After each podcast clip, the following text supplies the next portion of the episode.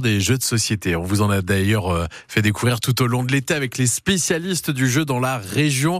Label bleu consacré donc à ces jeux de société autour de, de l'apéro ou alors pour une belle soirée entre amis ou en famille. Aujourd'hui, on retrouve Dorian Barré aux côtés d'Arnaud Rousseau, membre de l'association Ludonor à Naour. Bonjour Arnaud. Bonjour Dorian. Alors euh, aujourd'hui, on va partir sur les traces du naturaliste Darwin, puisque ce jeu, ça s'appelle Sur les traces de Darwin, aux éditions Sorry We Are French.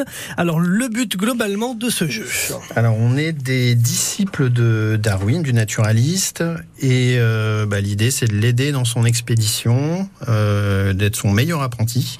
Et pour ça, on va collecter euh, des tuiles. C'est un jeu de pose de tuiles. Euh, en fonction de ce qu'on récupère et où on le récupère, on va faire avancer un petit bateau qui va euh, indiquer la prochaine case, euh, la prochaine série de tuiles auxquelles aura accès le joueur qui joue euh, juste après nous. Alors les tuiles, c'est des petits cartons, hein, pour préciser. Ouais, c'est des petits cartons qui ont deux deux attributs. Un, c'est la couleur qui va représenter le continent dans lequel se trouve l'animal, et deux, bah, c'est le, le, le, type d'animal, le règne d'animal en question, donc les oiseaux, les insectes, etc.